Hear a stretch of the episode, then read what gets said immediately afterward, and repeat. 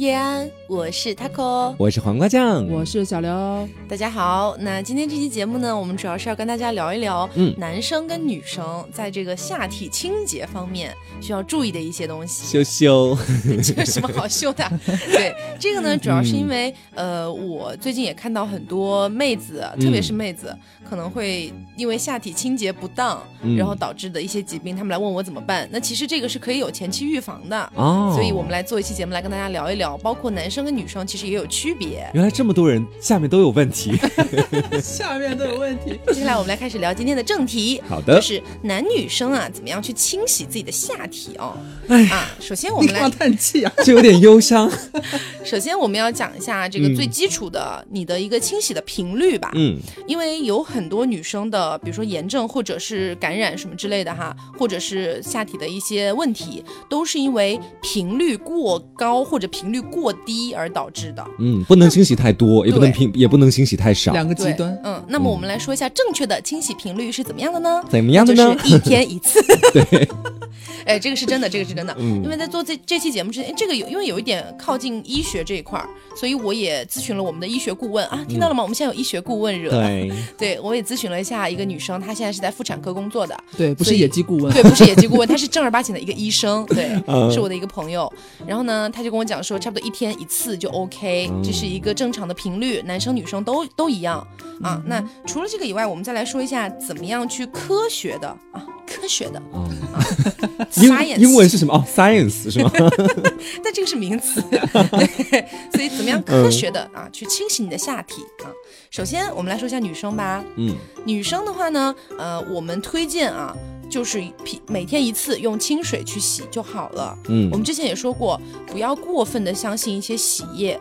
如果说你真的觉得自己下体有一些味道啊，或者什么的，你想要用洗液的话，频率也不能高。嗯，基本上一周一次啊，就差不多了。一周一次用洗液啊，那平时的每天的清洗，你就用清水、温水去清洗就 OK 了。嗯，然后呢，呃，我们来说一下这个洗外面跟洗里面的事情。你们好复杂哦。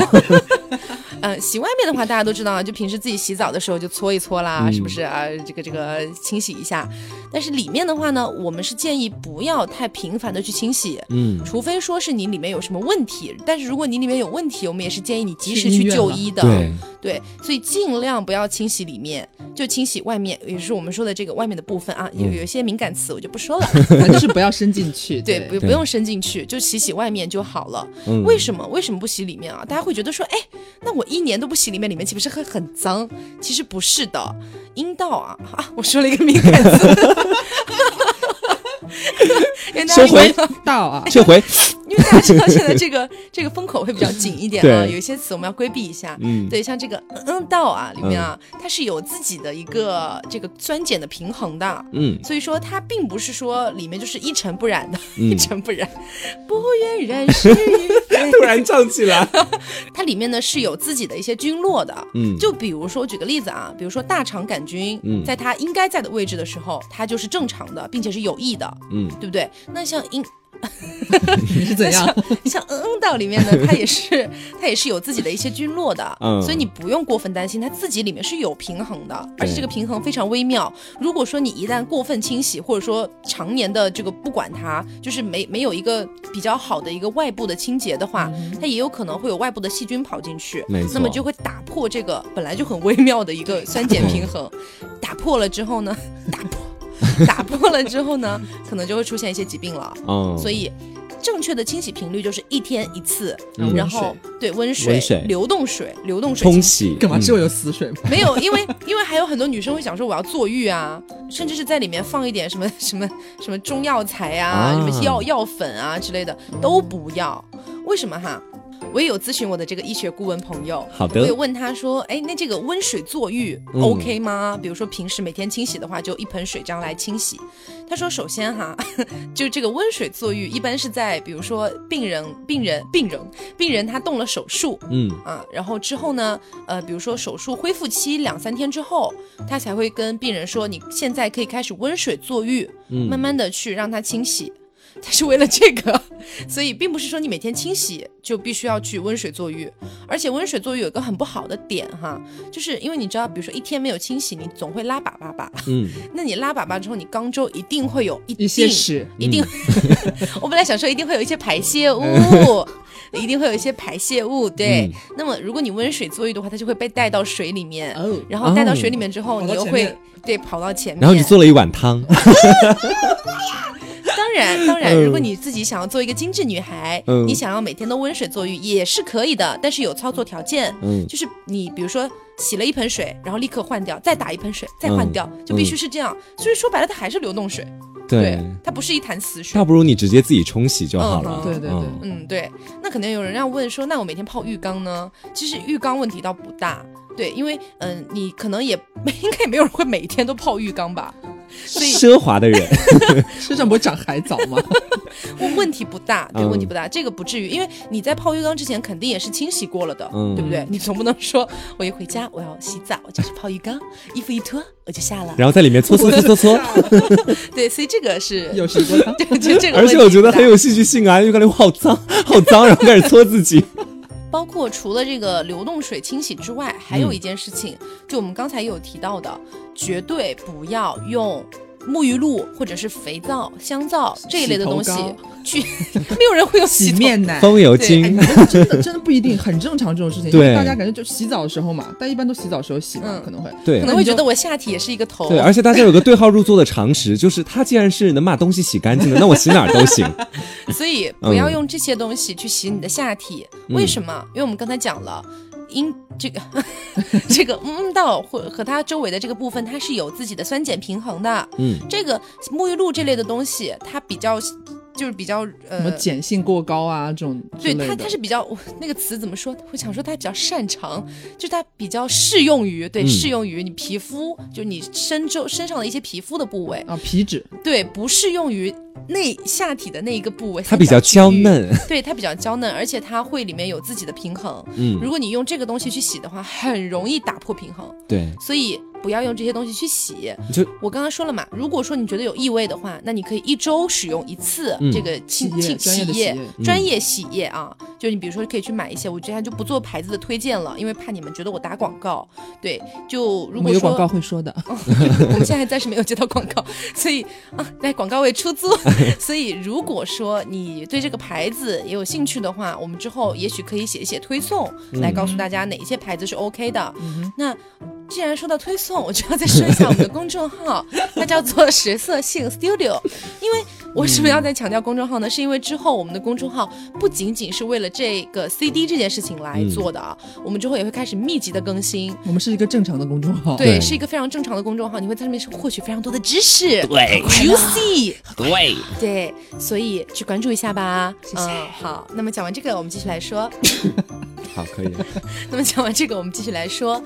啊，反正就是说白了，就是你不要想着说我任何能起泡的东西 就往下面去涂，对，就你要么就清水，要么就是呃一周一次用洗液，因为你搞不好就是反而你用什么洗面奶啊、洗头膏、沐浴露这种东西洗一洗，你本来没事，洗成什么白带异常这种，那洗面奶洗你的脸都有可能会烂脸，洗下面就更容易啦。OK，嗯，那呃，我们接下来继续来说一说哈。有很多女生可能会觉得，比如说夏天的时候，或者是冬天穿很多的时候，嗯，觉得就因为我们一直不是在推荐卫生棉条吗？嗯，但是有很多不听话的小女孩，她就是不用，她依然在用着自己固执的卫生巾，不知道为了什么？嗯，不知道。所以用着卫生巾的话，可能会感觉下体闷闷的、热热的、潮潮的、湿湿的、燥燥的。嗯，他们可能会由于这个原因，会觉得说，哎，是不是没有阴毛比较好？所以就会想要去刮掉阴毛，就想要成为一只白虎。敏感词哦。因为说实话啊，下体如果没有毛发的话，确实是会比较清爽一些。嗯，当然我们说的这个没有毛发不包括肛周，因为我们 我们之前提到过，肛周如果说你把毛毛刮掉的话，很容易两半打滑，这样对，反而会有很臭很臭的味道。所以呢，我们现在就单独讨论前面的这个毛发。首先我要来说一下啊，这个毛发其实是有保护作用的，它可能就像一条。一条这个小毯子一样，它盖在你的那个部位。说的怎么这么文艺？因为它就是这样的，它就像一条小毯子，它是给你保温作用的。哦，对。然后除此之外呢，它可以带走一些你那个部分的一些，比如说分泌物，说汗液，对，可以带到毛发上面，就不会一直附附着在直接接触皮肤皮肤上。对，所以它是有保护机制的。嗯，但是如果你真的很想要把它刮掉，或者是比如说夏天的时候去游泳，你会觉得毛会跑出来，没有比基尼线，很想哭泣。那这个毛发我们要怎么刮？怎么科学的来刮？我们也可以说一说。首先让刘总分享一下他的故事吧，我们 抛砖引玉，引以为戒。希望大家不要再犯这种事情。这是我的一个悲惨故事了。嗯，就是我们还在北京的时候，我和他我还在北京的时候，呃，有一段时间我就是脑子发抽，因为我关注了一个反正公众号，他有做一次活动，就是在卖那个脱毛仪。嗯，但是那种就是冰点就需要打的那一种，还蛮贵的，就很大只手持。然后就花了我两千多块钱吧，反正我就心就特别开心，把它买你知道他现在特别像什么吗？特别像那种什么，就是消费者协会在控诉，案情陈述，我的案例。好，你继续。下一步我们开始维权。就是我我首先要重申的是，这个它这个仪器其实并没有任何问题啊。我我不是要抨击这个仪器，是我当时其实现在回想起来是我操作有误，就是我当自己的问题。对对，是我本人 my fault。就是我当时想要把自己的下体的毛发稍微修剪一下，然后呢。就是，我就还非常专心的阅读了这种用钱的这种各种说明，但是没想到我还是错了，错得一败涂地。然后我就一开始我就先修剪了一下长度，因为这就是有一点私密的话，但是想要分享给大家，就是可能很多女生觉得自己。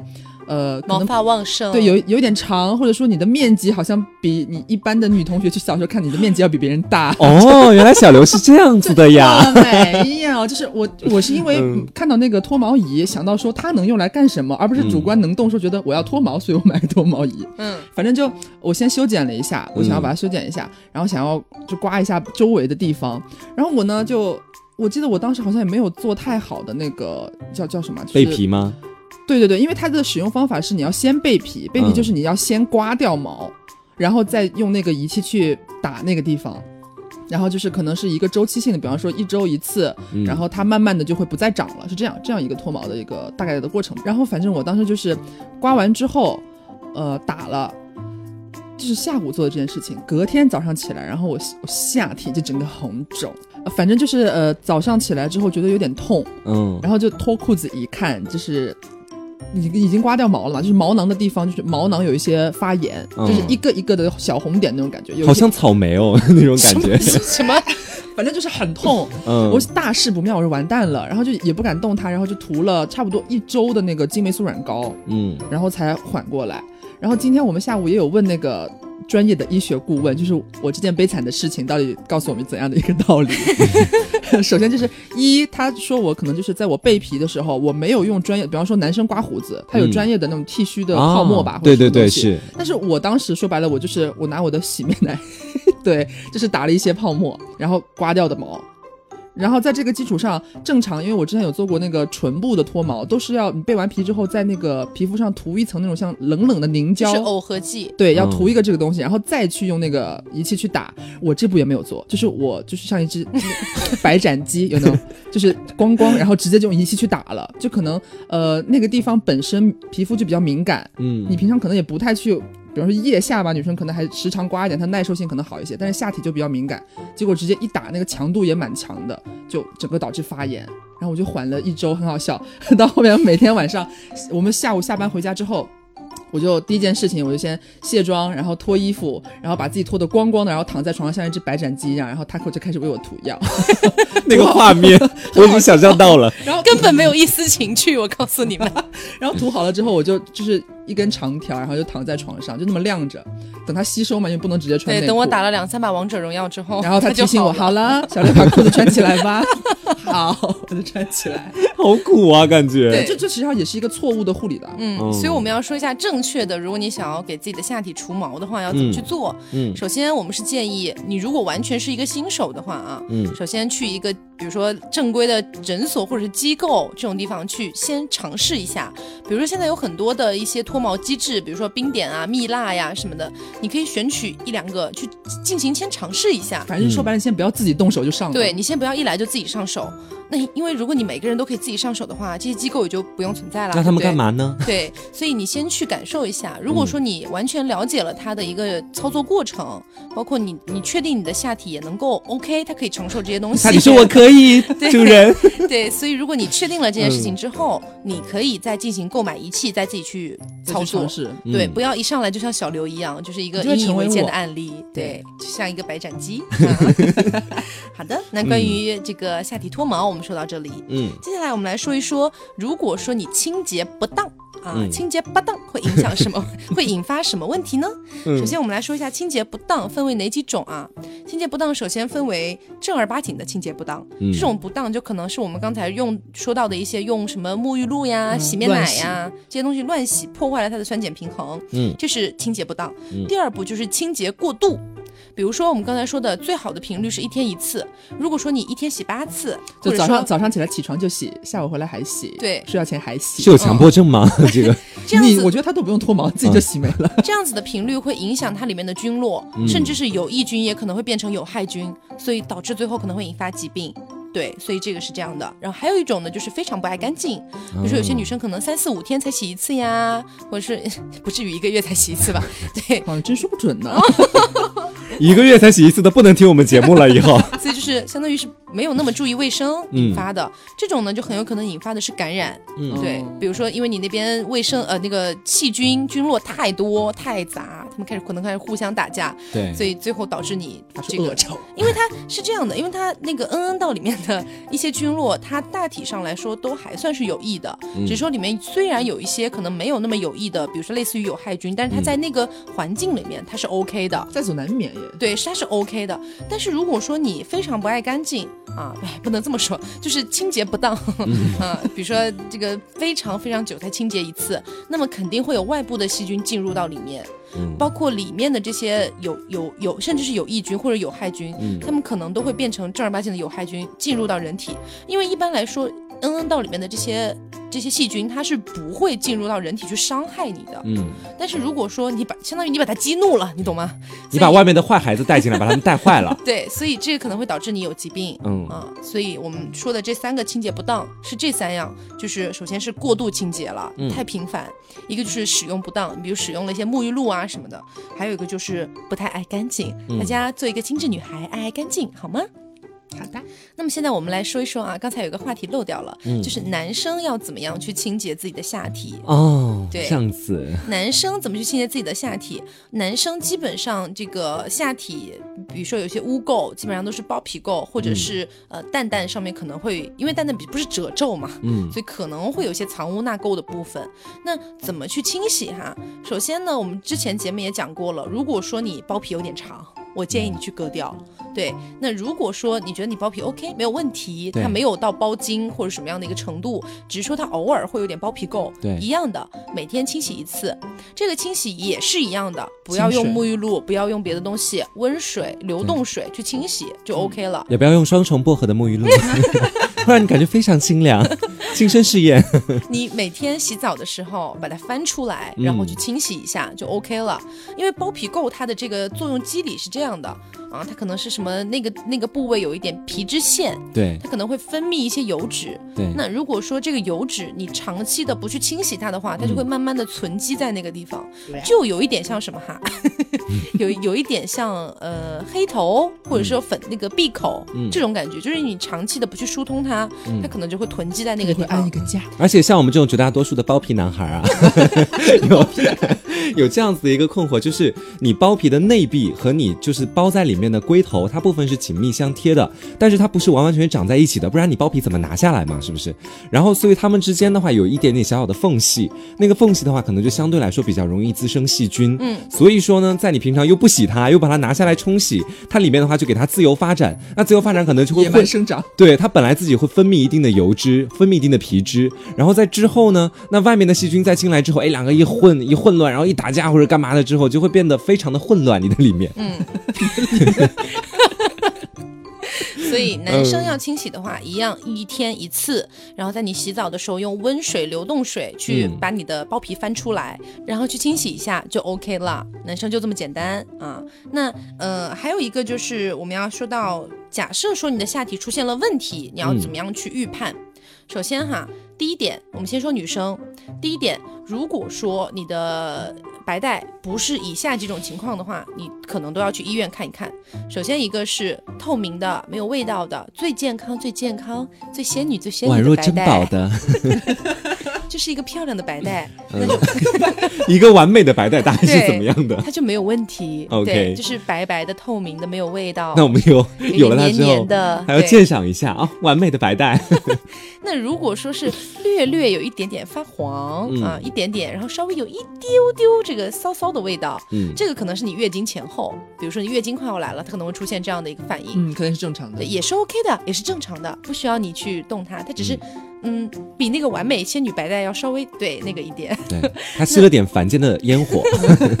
那如果说你的白带里面带了那么一点点粉红，或者是有点褐红色，嗯，这是为什么呢？可能是你月经快马上就要来了，它是白带先带出来了一部分血了。对，如果说你这个持续时间不长，比如说你今天出现了这样的白带，明天月经就来了，那问题就不大，它一样也只是月经前的一个反应，问题不大的。那么除了这些以外，如果你的白带出现了以下几种情况，建议划重点，立刻就医。对，嗯，首先第一个就是豆腐渣状的灰白色的，呃，这样的一种白带。还有呢，就是发黄绿色的，还有黄，对，整个已经像像脓一样，好酷哦！我那样，我觉得那种腥气应该蛮蛮重的。是是是，对，就自己可能已经会闻到了，不用看状态。我我在之前呢有一期节目里面讲到过这个，还有教大家怎么样去分辨啊，这里就不多赘述。反正只要你觉得自己白带异常了，你就去医院就对了，你也不用自己判断。为什么哈？是这样的，因为我之前问我这个医学顾问，我说，嗯，比如说有一些洗液哈，它是声声称是可以慢慢的治愈这种炎症的，那有没有这种可能性？他说，即使是有啊，虽然说大部分没有，但即使是有，它也必须是对症下药的。比如说这个，比如说这个洗液，它是治愈霉菌性阴道炎的，但你是念，比如比如说你，比如说你是念珠，或者说你是别的一些情况，那么可能它就无法治愈，所以。尽量尽量还是去看医生，不要自己在家随便乱用点东西。对，这样子呢是比较容易反复的。对，那如果说你出现了白带异常，或者说是红肿瘙痒这种情况，这两种情况其实是你的下体在告诉你，Hello，我出问题喽。嗯，所以这个时候呢，嗯，基本上大体大部分都是因为感染或者是炎症引发的事情，所以。呃，炎呃感染就很好理解了，比如细菌感染啦之类的。那如果说是炎症，那你一样的也是去医院开药，其实蛮好治愈的。就是阴道炎这件事情，其实根本就不是什么大事情，只是说可能有些女生她害怕害羞，觉得会觉得很羞耻。对啊，我年纪轻轻我就去看妇科了，其实问题一点都不大，有问题就去看医生。而且阴道炎这个东西，其实女生来说蛮普遍的一个，对它其实是就像你感冒会感冒一样，甚至比感冒还要普遍。嗯，它其实是非常普遍的，因为我们说阴道它本身就是一个非常微妙的酸碱平衡的一个状态，嗯，一旦说你对它做了一些刺激性的行为，或者是刚才我们说的使用不当的一些东西，都很有可能会破坏它的酸碱平衡。引发一些疾病，所以这个这个小小的疾病，其实它都不能算作你们意义理解上的类似于妇科病啊。就是你们很多听众会觉得妇科病这三个字非常严重，嗯，其实它虽然归属在里面，但是其实它没有那么严重，嗯，它有有一点像什么哈，就有一点像，比如说我们说 HPV 分为很多种，那有一些可能是。它甚至没有什么影响的，那有一些可能像高就会高到像说那个宫颈癌这样的一个一个高度，那放在阴道炎里面说，阴道炎可能就像是最最可能最低级的那种那种那种炎症，所以其实你去看了开药了，过不了多久它就好了，对它非常容易得，但同时它也非常容易治愈，早发现早治疗，对。那除了刚才我们说的这个灰白色豆腐渣状，还有这个黄绿色状，还有一种呢，就是呃长期的深褐红色状。这种深褐红色可能是陈旧性出血。嗯，这种呢，就可能是你，比如说假设啊，假如说你月经每次来的不干净，它可能会在里面有残留，陈年老血嘛，陈年老血会慢慢的一点一点稀释出来。哦，那如果这种呢，建议去医院进行看一看。那因为陈旧性出血也不一定只是这种情况，也医院反正反正都去看医院吧。嗯然后还有一种呢，就是鲜红性出血，就是非大姨妈性质的鲜红性出血。哦比如说你大姨妈刚走了，可能已经，比如说假设说你是十号来的，结果你到月尾的时候又突然开开始这种鲜红性出血，而且不是不是连续的。比如说，因为大家都知道大姨妈是连续，比如说五到八天之内，它都是一个连续出血的一个状况。但是如果说你这个鲜红性出血，它是比如说今天突然来了一下啊，明天又没有了，过了两三天又来了，这种建议你立刻去医院看。这个东西，呃，虽然有可能是因为，比如说，就是啪啪啪的时候，可能会影响到你内壁，可能会破裂，这个都还算是好的。嗯只只只能只能说是可能是有点激烈撕裂到了，或者是外面有伤口，这种情况倒问题不大。但是如果说你是里面有息肉，或者哦阴道内壁有一些病变，都很有可能造成鲜红性出血，所以赶紧去看看。提起注意了反。正不是好事了，就不要再绝对犹豫了，不是好事出现这种情况赶紧去就好。对，嗯如果是鲜红性出血，建议赶紧去医院看一看。好的，那么说完这个，我们来说一说男生吧。嗯，啊、男男生也会出血吗？男生不会出血哦。男生的预判其实也很简单，因为我们刚才说了，男生基本上的问题都在包皮垢上面。。对，那如果说你包皮垢长期长期的不清理，那边滋生了很多细菌，可能最后会导致阴茎癌。嗯所以怎么样去预防啊？说白了，就是我们说的预防，就是你每天去清洗你的包皮垢。嗯那如果说你长期的也在清洗了，但是依然异味很大，或者是甚至是有一些不好的一些皮肤的一些一些症状出现。点啊，哦对嗯这种也赶紧去就医。这不是说你这个长期不不清理包皮垢就一定会得阴、嗯这个阴茎癌，只是说它有几率。有的时候病变而且是多发的，就可能跟你生活吃东西啊，或者是其他哦方面也有关系。题对，所以反正就去看医生就对了。嗯好了，那么接下来我们来说一说这个内裤的问题。嗯内裤的话，我们也分男生女生啊。嗯首先也是先说女生，因为 lady first。，OK，呃，首先先说女生，嗯女生的内裤其实都还好，因为呃，只要你的那个内裤它不是说紧紧的嗯。包裹着你的下体，就是非常 tight 的那种紧紧的包裹，嗯。只要不是这种，一般都还好。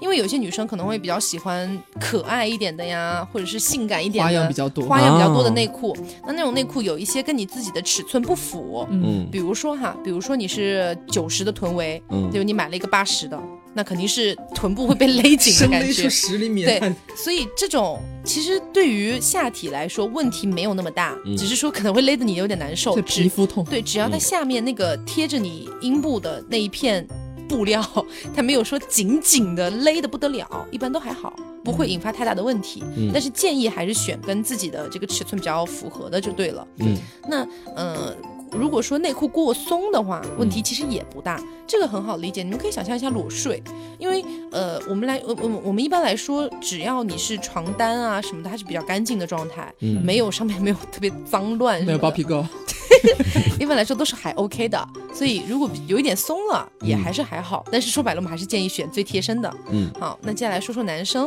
嗯因为小黄瓜跟我讲到说男生这个对很多 gay 圈是不是？对他们会经常选择一些各种各样的，也蛮奇形怪状。在我看来，因为我不怎么穿那种类型的内裤。哦 如果你很喜欢的话，就是听众朋友很喜欢的话，跟你说一声抱歉。就是我就是我个人其实觉得说有一点奇形怪状了，就有很多他们其实比如说是非常的紧，然后呢就是后面的话勒的就是一根带子，然后也不包住你屁股的两半，然后前面的话就是一个直接连接你的嗯筋的一部分 把它包住其实我觉得说对于美的追求，每个人都有你自己的你对对对，你自己的审美的话，你自己嗯穿的舒服就好，因为内裤也不用每天穿出去给别人看。但是我想说的，对我想说的一点就是说，还是不要选择太紧的。呃，包括 Taco 刚刚有说过，说如果就算比较紧啊，对女生来说可能影响没有那么大。但是对男生就不一样喽。对，因为男生是这样子，如果你穿的特别紧的话，它里面可能就会相对来说温度比较高。然后同时的话呢，你夏天一运动一出汗之后，很容易滋生细菌。然后在之后的话，我们一般都知道阴囊的温度是相比于你身体的其他地方的温度来说是要低一些的。为什么会低一些？因为它要储存，像一个冷藏室一样，把你的精子储存起来。那你想想看，你穿了那么紧的内裤，然后里面又那么热，然后你的精子宝宝都要热死了在里面。对，然后你的精子可能就会活性降低啊，或者会直接杀死精子呀。那这样子的话，你的生殖能力可能会受到一定的影响。嗯，所以说在这里也建议大家，就是说如果要穿内裤的话，尽量选择比较舒适的。对，那还有一点，男生的话，如果是穿的内裤过紧，可能会导致下体的血液不循环。对，因为大家都知道，男生跟女生的生殖器是完全不一样的，一个内凹，一个外凸，对不对？对。内凹来说，一般你紧问题都还不大，但是如果是你外凸的话，它相当于勒着的是你的生殖器的部分。那毕竟那么一团在那边。对，如果说你长期长期的穿这种非常非常紧的内裤，嗯，说白了哈，如果说上升到最严重的情况，可能会导致它这个血液不循环坏死。坏死啊！但是问题一般不会那么大，只是说，只是说，如它有这种几率，我们就不要去碰嘛，对不对？他会说紧的穿到一个月这么紧，不行，我还要去穿。对，就不要死撑了，就不要死撑。嗯，然后还有内裤方面有个问题是说，很多男生可能会纠结，我到底选择穿三角裤还是平角裤啊？其实这个来说的话 是有一定的推荐的，对，就是说如果你穿三角裤，可能它更适合短时间的运动。就比如说，如果你穿的是一个三角裤包裹在自己身上的话，你可能会减少，比如说我们跑步的时候，两腿在不断的运动，你可能会减少到对于阴囊啊，对于阴茎的，嗯，你可能会减少到。你可能会减少到对于这个嗯囊啊或者嗯经的这个摩擦，但是呢，它不适宜你穿的太久，因为它相对来说比较紧密，所以说还是会引发先前所说的这个温度过高，然后导致啊，你现在好像一个科学家在科普。是啊，温度过高，然后导导致你的阴囊的温度也跟着升高的这样的问题。嗯，所以说如果你是一个上班族，或者你平常比较喜欢久坐，这样的话，我更建议你去选择一些平角裤，因为它相对来说会比较放松一些。嗯嗯。好的，那关于内裤的问题就是这些啦。我们今天所说的，我们来总结一下。首先是清洗频率，男女都一样，一天一次。怎么样科学的清洗，男女都一样，一天一次的基础上，用流动的。呃，这个温水去清洗就好了，不要用别的任何的东西，除非你觉得自己下体实在是有味道，那你就，因为因为有些人其实难以避免，就比如说有些人可能平时运动量比较大，他出汗量就比较大，可能会导致下体的味道也会比较大，或者是跟饮食也有一定的关系。那么这种情况下，只要不是他他只要不是有病变，那你觉得它的味道有点大，那你就可以一周用一次洗液去清洗就好，必须是专业洗液。嗯，对。那除了这个以外呢，我们来说一下这个阴毛的修剪，我们刚才也说了。是建议先去比较专业的机构或者是医院去进行一次脱毛啊，然后在了解了的基础上再自己去操作，不然就会变成下一个小刘。啊，没有了，我已经康复了呗。好的。啊，接下来说一下。这个清洁不当可能会引发，比如说这个过度清洁啊，这个不当的清洁，就是我们刚才说的用一些沐浴露，可能会导致酸碱平衡被破坏。然后比如说不爱干净，可能会导致引发感染。所以尽量啊，尽量每天洗一次下体，就算你不每天洗澡，也建议你每天洗一次下体。对，那还有这个怎么样去预判？我们刚才也说了，跟颜色有关，跟味道有关啊。这个还有这个内裤问题，刚才也说了，女生一般都还好。好，但是建议还是穿比较正儿八经，就最合适的、贴身的。那嗯，男生的话呢，不要穿太紧的，穿太紧的话可能会引发非常多的问题。对对，嗯，好，那就是这些啊。那除了这个以外呢，我们再来说一说我们之后可能会开启的一些小小的活动吧。嗯，首先呢，就是我们呼声比较大的，很多人都想要见面会吗？不不不不不，见面会都还排在他后面。对，是什 么？大家都很想要快速拥有的一个活动，就是我们的。速配活动哦。因为之前我有问他们嘛，就我我忘了在几群跟跟他们聊一些什么问题了，嗯，结果他们突然就纷纷表示说道理是懂了，但是没有对象，没有办法实践。那我们现在就一步到位，对，一步到位，从大家一个交友的机会，然后再听一遍我们的节目，再学习。对，那我要强调的是，我们目前的这个速配活动是完全免费的，嗯，我们不会从这个上面去收费，所以这个你要完全放心啊。但是但是这个时候什么时候办啊？我们得再商榷一下，对。但是应该也快了，我们要确定一下规则什么的。因为大家这个单身问题急迫呀，太急迫了。而且我们到时候可能会呃，比如说你要先填写你的性向。比如说你喜欢男生还是女生，你本人是男生还是女生，或者说你喜欢，比如说像呃第四爱呀，或者是 LGBT 里面别的群体。如果匹配的是 gay 的话，会直接到我这里来，就大家都跟我对接就可以了。黄瓜也要参与这个 活动，我一定要参与，我参与，我要参与，对。对，所以这个活动到时候我觉得大家可以也可以期待一下，也会在微信公众号上面去发布。所以不管怎么样，希望你们可以关注一下我们的微信公众号“食色性 Studio S T U D I O”。对啊，那这个未来的活动还有很多，除了刚才我们说到的这个速配活动，嗯，可能以后还会有见面会。我无数次在做梦的时候梦到我在跟跟大家见面，我说 “Hello，大家好，我是黄瓜酱”，大家就，但这个见面会可能不会那么快，对，因为大家也知道我们现在回杭州创业嘛，是一个起步阶段。没有那么多时间到处飞来飞去的，嗯，所以呢，大家可以期待着啊。然后我们现在的这个大动作已经是告诉大家了，嗯，希望大家都可以多多支持，嗯。我们这期节目就是这样啦，我是 taco，我是黄瓜酱，我是小刘，别着急，慢慢来，拜拜，拜拜。